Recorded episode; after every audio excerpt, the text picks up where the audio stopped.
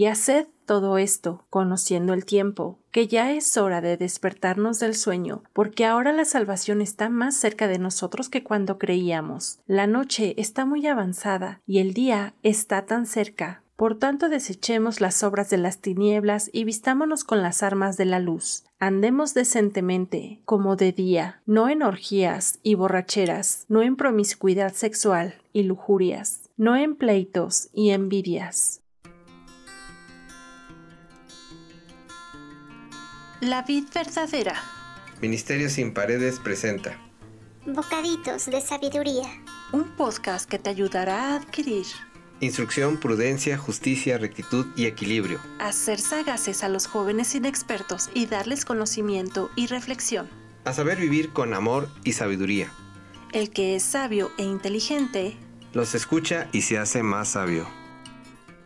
Bocaditos de sabiduría que te hacen crecer cada día.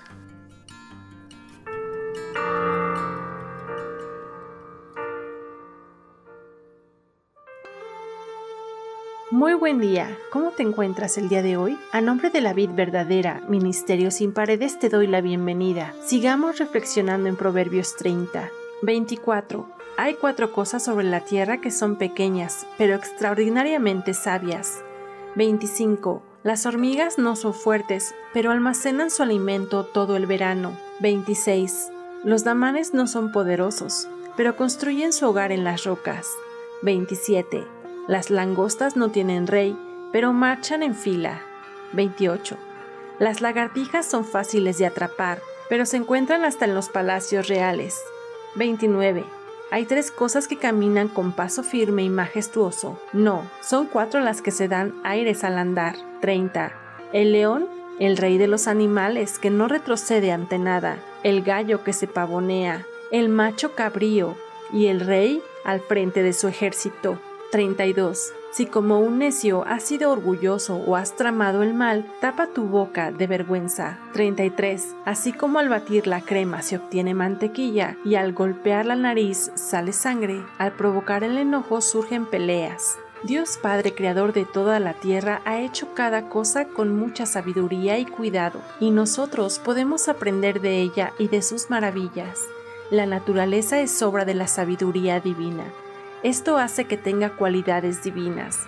Por donde miremos, existe orden en la naturaleza. Tenemos mucho que aprender, como lo trabajadoras y cautelosas que son las hormigas, hasta la valentía del rey de la selva. Son seres vivos que habitan en la naturaleza. Han desarrollado soluciones eficaces para resolver un gran número de problemas. Esto ha hecho que los científicos se inspiren en ella para resolver problemas mediante la unión de tecnología y biología. Algunos sistemas sociales de plantas y animales presentan un comportamiento colectivo inteligente a pesar de estar compuestos por individuos de capacidades limitadas. Las soluciones inteligentes a problemas emergen de una natural gracia a la autoorganización y la comunicación entre estos individuos, como es el caso de las hormigas, las abejas, las aves y langostas, entre muchas, muchas más especies, que como dice Agur, no hay quien las controle y aún así viven en armonía y orden. La mayoría de las especies trabajan de día y duermen de noche. La noche Dios la creó para descansar, pues la oscuridad se presta para cometer muchos actos sucios y corrompidos. La mayoría de los asaltos, asesinatos,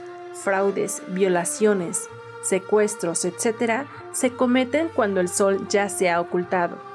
La noche Dios la creó para descansar, pero tampoco debemos dormir tanto para no ser perezosos.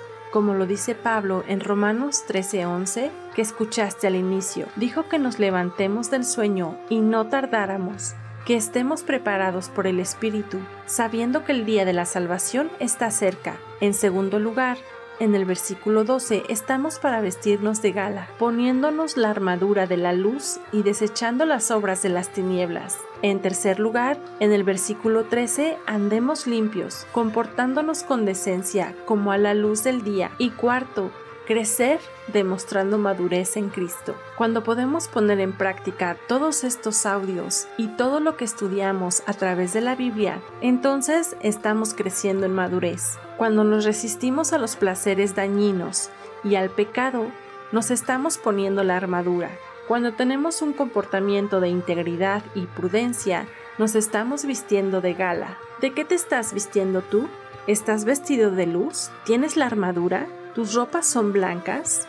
O mejor aún, ¿ya tienes puesto tu atuendo de gala para asistir a las bodas del Cordero? Si es así, me alegra muchísimo. Si no, te invito a entregar tu vida a Cristo de manera genuina, a ponerte a cuentas con Él y poner en orden tu vida mientras aún haya tiempo. Gracias por escucharnos. Mi nombre es Dulce Diana. Te envío un fuerte abrazo y fuerza para hacer luz en medio de las tinieblas. Hasta la próxima.